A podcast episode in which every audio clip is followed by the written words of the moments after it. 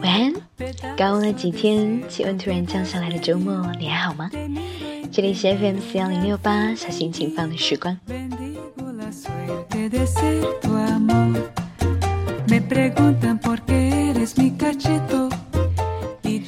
我相信上周的周末，不论对这个世界上的哪个人来说，都是一个特殊的日子。五月八号，五月的第二个星期天是母亲节。我不知道现在在收听节目的你有多少已经当上了妈妈。如果是的话，我想给你送去一声晚到的祝福：母亲节快乐，我亲爱的小孩。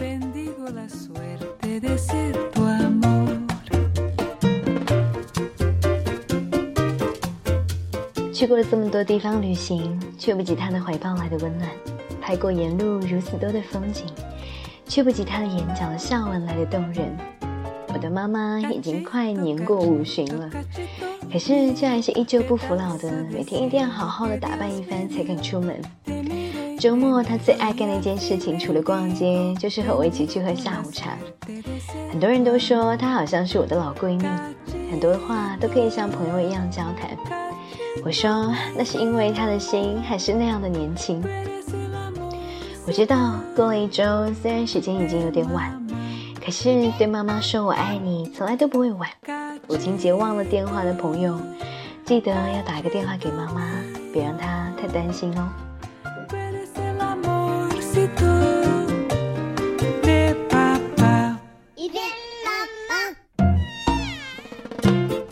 因为工作实在是太忙，周末也需要去上课充电，所以拖了一周没有做节目。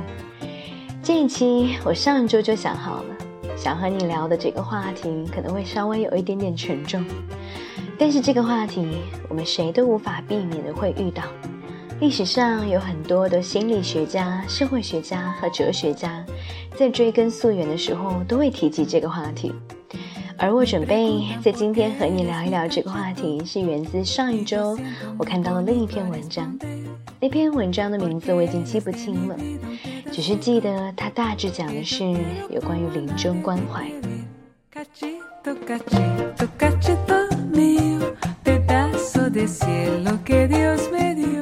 他讲，人在将死之际，身体会变得很轻很轻，皮肤的温度也会凉下来。这个时候不会是因为冷，所以不要在他们身上加很多的毛毯，哪怕是一根羽毛，都会让他们在脱离凡尘的路上变得沉重。他还讲，人在临终前不喜欢讲话，不是因为难过或者是压抑情绪，而是他们需要时间去思考自己的整个一生。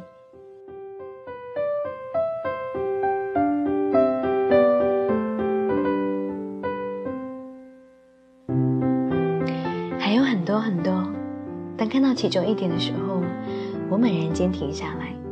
他说：“人在离开世间的时候，最后消失的是听觉。”作者说：“这个时候，亲人在一旁哭泣，他们会听得很清楚。”我突然想到，当自己奶奶在弥留之际的时候，如果我当时在场，我一定要凑到她的耳边，告诉她我爱她，因为这个时候，她一定会听得到。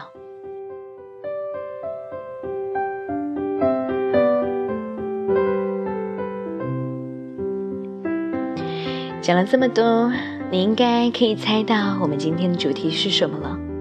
没错，今天我要和你聊一聊死亡这件事。我从来都没有期望我能活多久，总觉得活出自己的价值，多久都无所谓。可是我却很受不了面对亲近的人离开我这个世，离开我离开这个世界。所以其实从根本上来讲，我接受不了他们的死去。也就代表着，我潜意识里面仍然觉得死亡是一件很可怕的事情。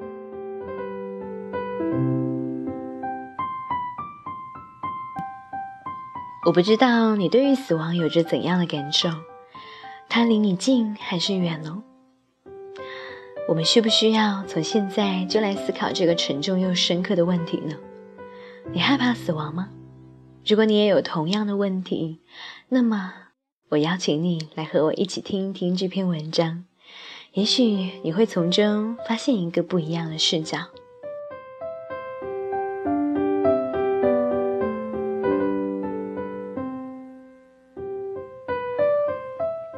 正是那些生命的局限所以才热爱着去生活。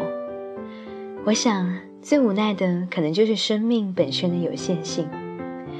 我们的生命随时可能停止我知道这个事实很难接受，但是死亡这个让我们恐惧甚至诅咒的家伙，他也许是生命最忠实的朋友，而不是生命的敌人。我发现死亡其实离我很近。中学里突然死亡的隔壁班帅哥，那个一直喜欢他的女孩，在我们为他默哀送别的街头，差点哭晕过去。爷爷在我念研究生的时候突然离开，连最后一句话都没有来得及说。在他的整个一生里，我都没有对他说过一句“我爱你”。二零一四年，我的爸爸突然冠心病发作，打幺二零去了医院。当时我在北京，他在张家界。那一天，我感觉特别无助，因为我知道我的眼泪根本无法跟命运抗衡。这是一份需要多大勇气和谦卑与臣服啊！也许最难接纳的，就是生命本身的无常。所以今天，我想邀请你一起探索关于对生命的臣服和谦卑最后的主题：生命的有限性。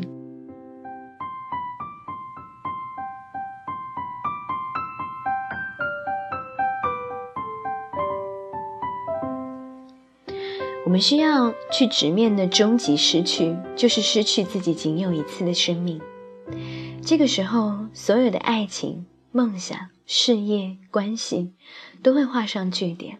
不管我们是平静喜悦，亦或是满怀遗恨，到了生命的尽头，我们都只能离开。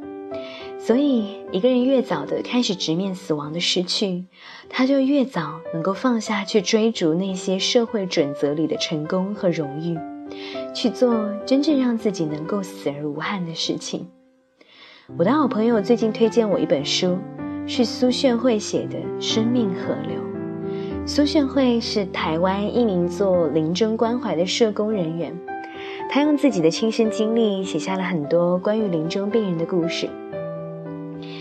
给我留下很深刻印象的是这样一个故事：一位八十五岁的老人，因为家人的隐瞒，一直不知道自己已经患了绝症。感觉到自己的身体状况越来越糟糕的他，终于有一天忍不住询问了自己医生的病情。在得知自己的病已经治不好了之后，他开始郁郁寡欢，停止参加之前的所有活动。苏炫会问他哪里特别难过，他说：身体和心理都有。但是心里更难过，我又不是什么坏人，为什么会得了这种治不好的病呢？为什么我就要死了？苏炫会问他：“阿伯，你的爸爸还在吗？”后来发现老人家的父亲很早就去世了，而且他的父亲是特别好的人，老人家的母亲也已经去世二十多年，她也是一个心地善良的女人。老人家经过苏炫慧的一份一番询问之后，终于明白，一个人生病或者死亡，并不是因为他是坏人，而是因为死亡是每个人的终点。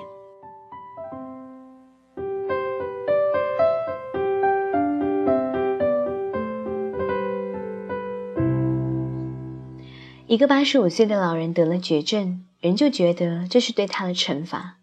苏炫会说。当他可以坦然的明白死亡的来临，并不是对他的报复，或者是罪有应得的时候，没过几天便安然的离开了人世。我想，在中国的文化里，总有这样的一个想法：一个人如果得了什么不治之症，十有八九是因为他做了什么坏事。死亡对于生者是一种惩罚和报应，可是我们却忘了，死亡是我们共同的归宿。是命运，是生命中最需要直面的失去。更可怕的是，很多承担照顾者角色的人，都没有给自己和罹患重病的家人时间去为死亡做做准备。他们往往害怕伤害患者，而对他们的病情隐瞒，告诉他们：“你没有什么大病，一切都会好起来的。”可是，一切并没有好起来。患者的病情每况愈下。更糟糕的是，因为他本人不知道自己的情况，所以很多的时候他都没有来得及好好的跟家人告别。而家人也因为总是不肯相信他就要死了，四处奔走的去为他寻医看病，却忘记了在他身后，在他身边最后的聆听和陪伴是多么的重要。我想，最终一个人对生命的臣服，是他深深的理解自己生命长度的有限性。他并不放弃任何一线的生的希望，但他同时也能够在生命真正接近尽头时臣服于命运，好好的跟自己爱的人告别，尽可能了无遗憾的离开，而不是做垂死的挣扎。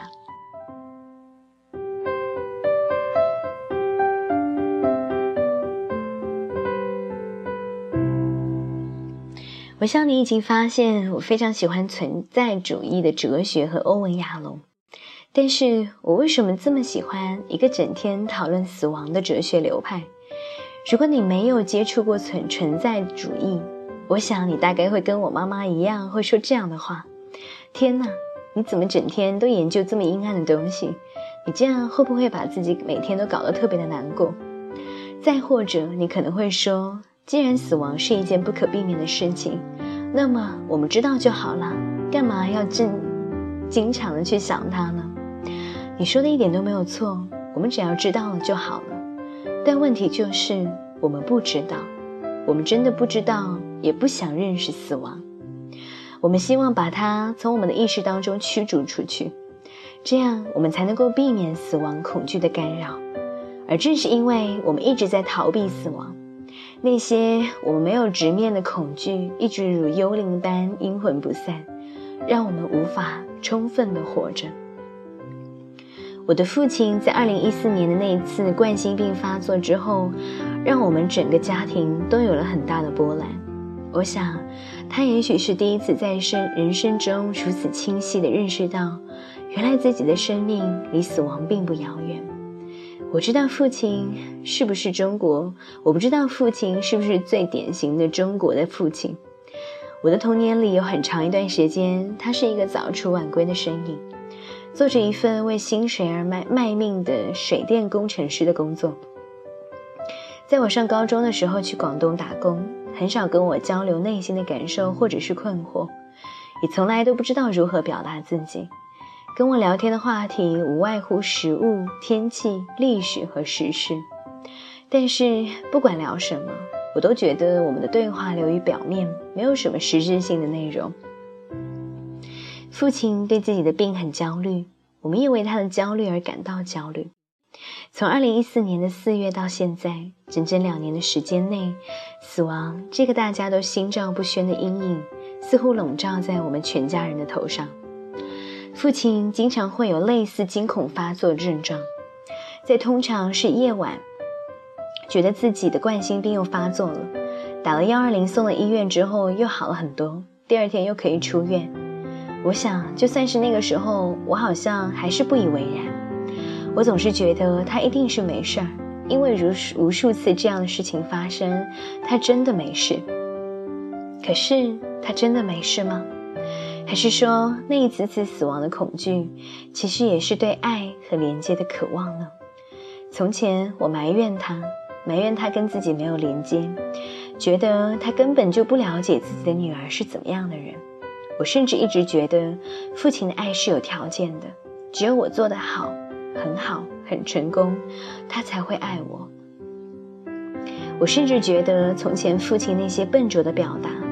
那些不停跟我谈论天气、食物或者新闻的无聊对话，是他在用自己知道的最好的方式在跟我建立连接。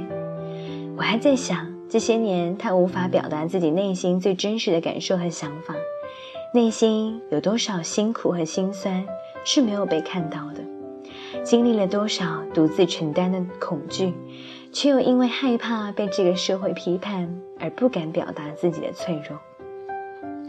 我还有一个更大的设想，也许父亲这种类似惊恐发作的冠心病突发现象，其实是在不断的提示他把这些年都没有表达出来的脆弱表达出来，把这些年内心的孤寂都表达出来，把这些年没有链接的无奈和恐惧都表达出来。从前他不想表达，也不想面对的脆弱，现在他的身体都在帮助他表达。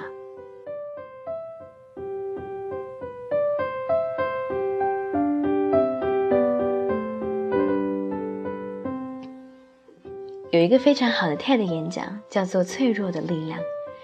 在这个演讲里，演讲者用最可爱的语言阐述了为什么脆弱反而是一种力量。其实，每个人生命都是有限的，是我们最大的脆弱。当我们看不到自己的脆弱，觉得自己离死亡很遥远，或者还能活很久的时候，我们做的最多的是挥霍生命。我们去追名逐利，不断的寻求外在的认可，不断的去拥有更大的房子、更高的学历，或者更有影响力，去减肥、去整容、去不断的消费。只有当我们明白，其实我们真的如此脆弱，我们的生命真的不堪一击的时候，我们才会开始问问自己：如果我即将死去，有什么事情是让我无比遗憾的？如果我现在死了？我是否充分的活过？那些还活着的人，是不是真的感受过我对他们的爱呢？我想，对生命有限性的臣服，是说我们把死亡这个好朋友带在身边，直面生命的脆弱，然后好好的为我们的死亡做准备。这个准备就是成成为我们自己，就是充分的活着，充分的表达自己。充分的聆听别人，也充分的去体去体验这个世界。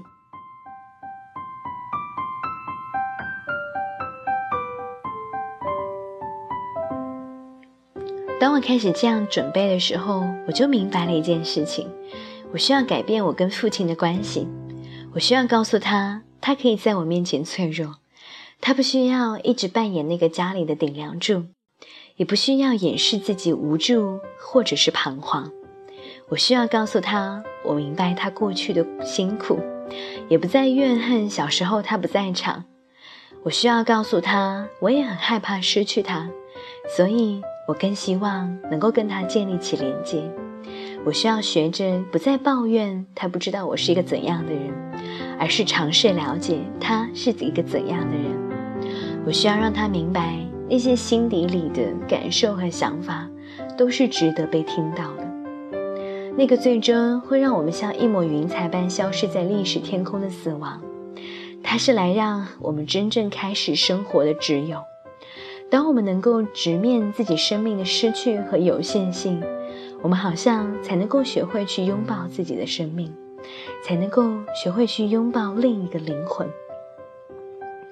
这个时候，我们明白自己在这个时间里是如此的有限，我们不会再把时间去用来赢得别人的认可，不会花时间去报复或者是仇恨，而是把它花在花在对我们最有意义和价值的事情上，跟我们最爱的人待在一起。对死亡或者是生命有限性的直面，是我们对生命最深的谦卑和臣服。我来到这里。倒数生命，我知道那些我爱的人们很可能随时会离开。我知道我自己的生命不知道何时会结束，这一切都让我恐惧，也让我想要逃避。但是，当我开始像欧文亚龙所所说的，面对死亡，直视骄阳的时候，我渐渐地开始放下那些无谓的比较、怨恨、名利和得不到。我的时间。仅仅够我去成为我自己，而在这条成为自己的路上，我也只是刚刚起步而已。